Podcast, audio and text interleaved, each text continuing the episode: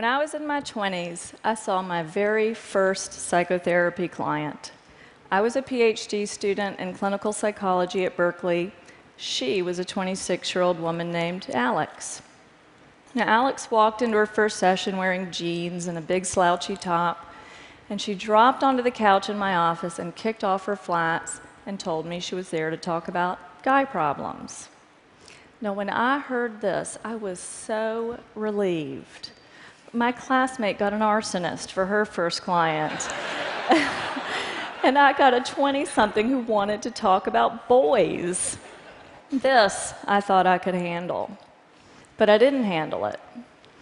With the funny stories that Alex would bring to session, it was easy for me just to nod my head while we kicked the can down the road. 30's the new 20, Alex would say, and as far as I could tell, she was right. Work happened later, marriage happened later, kids happened later, even death happened later. 20 somethings like Alex and I had nothing but time. But before long, my supervisor pushed me to push Alex about her love life. I pushed back. I said, sure, she's dating down. She's sleeping with a knucklehead. But it's not like she's going to marry the guy. And then my supervisor said, not yet but she might marry the next one. Besides, the best time to work on Alex's marriage is before she has one. That's what psychologists call an aha moment. That was the moment I realized 30 is not the new 20. Yes, people settle down later than they used to, but that didn't make Alex's 20s a developmental downtime. That made Alex's 20s a developmental sweet spot, and we were sitting there blowing it that was when I realized that this sort of benign neglect was a real problem and it had real consequences. Not just for Alex and her love life, but for the careers and the families and the futures of 20 somethings everywhere. There are 50 million 20 somethings in the United States right now. We're talking about 15% of the population, or 100% if you consider that no one's getting through adulthood without going through their 20s first. Raise your hand if you're in your 20s. I really want to see some 20 somethings here. Oh, yay, y'all's awesome.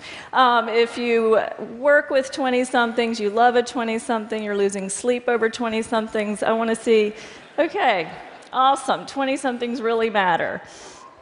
So I specialize in 20 somethings because I believe that every single one of those 50 million 20 somethings deserves to know what psychologists, sociologists, neurologists, and fertility specialists already know that claiming your 20s is one of the simplest yet most transformative things you can do for work, for love, for your happiness, maybe even for the world.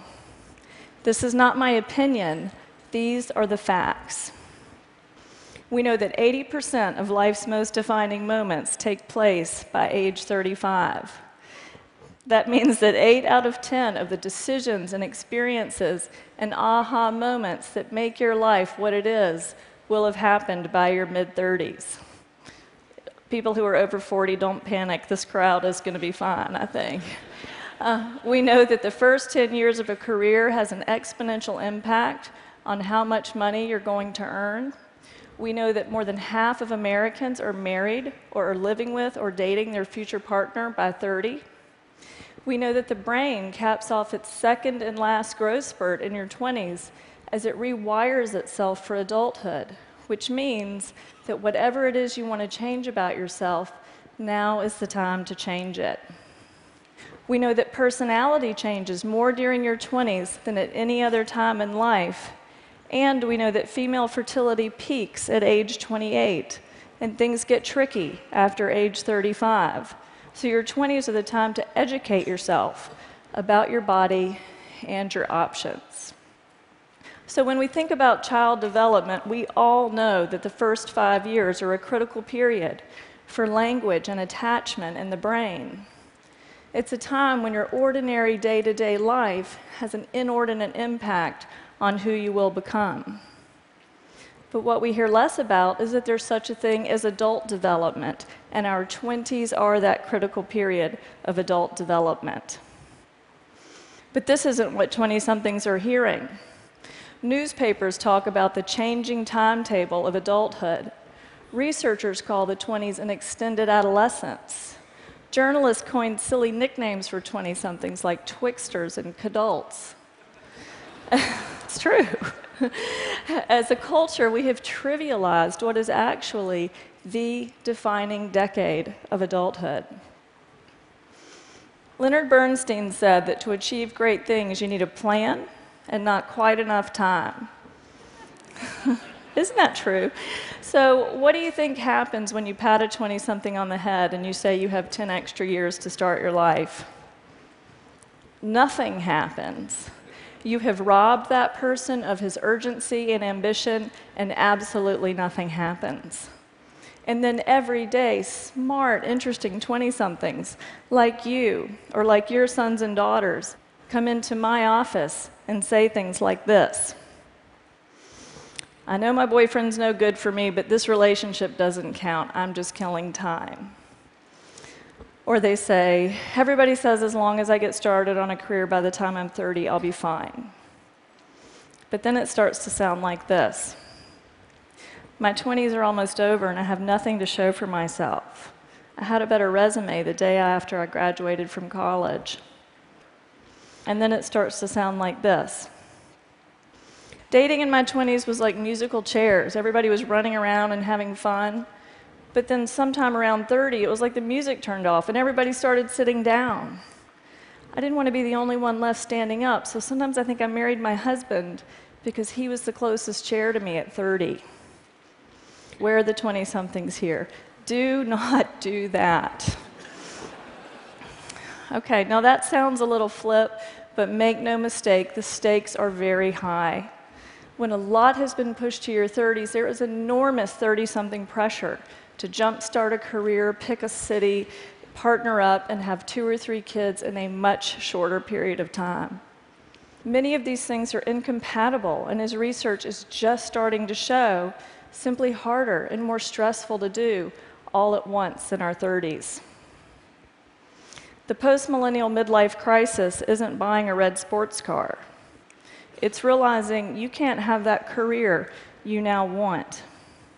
It's realizing you can't have that child you now want, or you can't give your child a sibling. Too many 30 somethings and 40 somethings look at themselves and at me sitting across the room and say about their 20s, What was I doing? What was I thinking? I want to change what 20 somethings are doing and thinking. Here's a story about how that can go. It's a story about a woman named Emma. At 25, Emma came to my office because she was, in her words, having an identity crisis.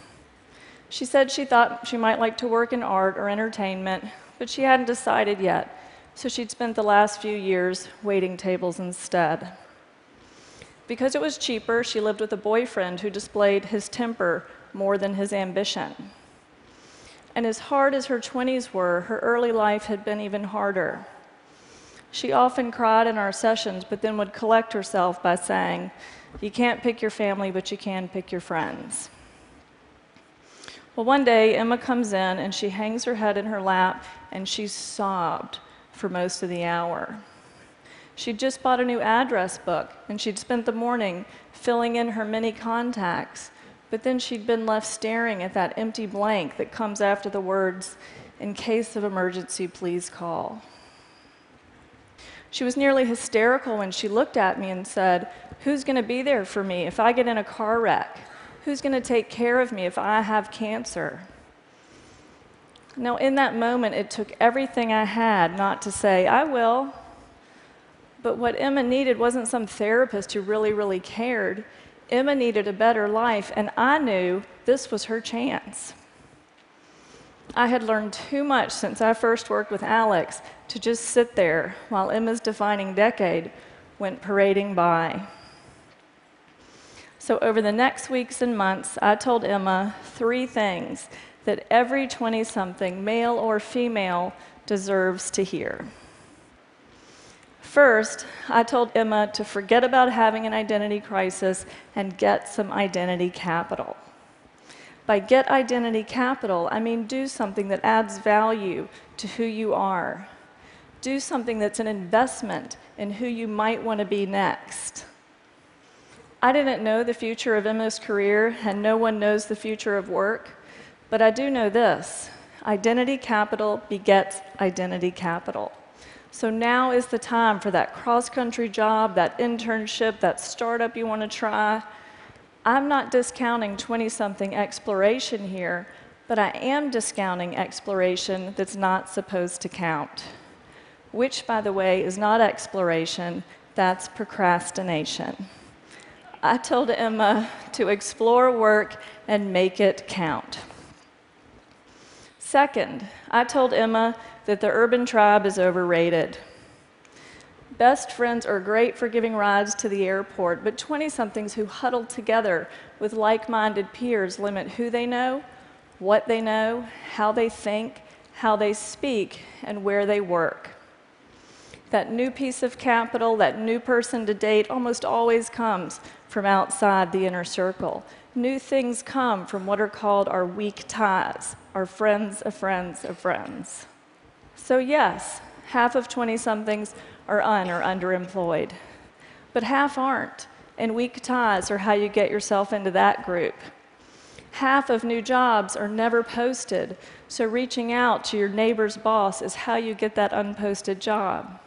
It's not cheating, it's the science of how information spreads.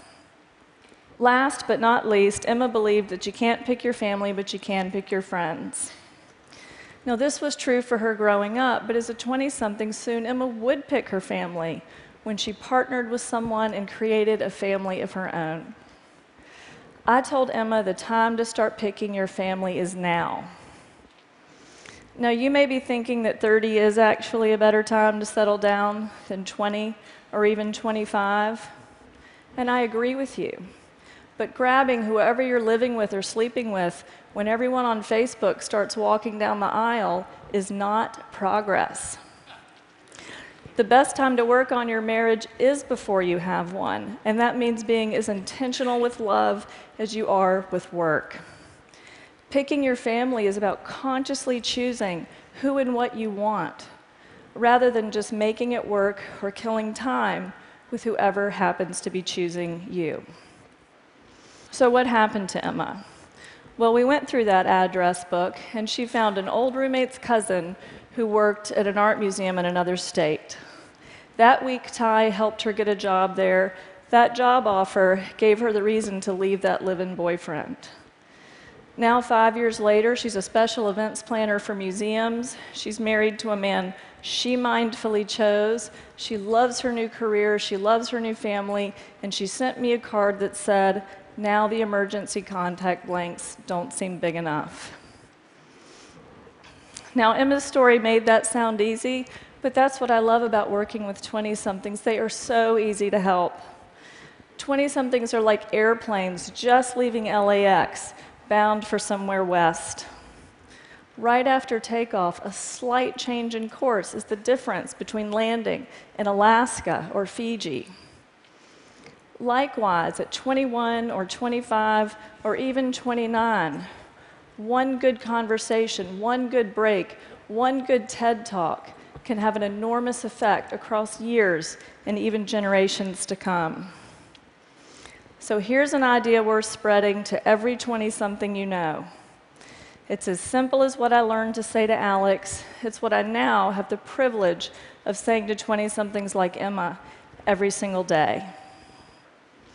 30 is not the new 20, so claim your adulthood, get some identity capital, use your weak ties, pick your family. Don't be defined by what you didn't know or didn't do. You're deciding your life right now. Thank you.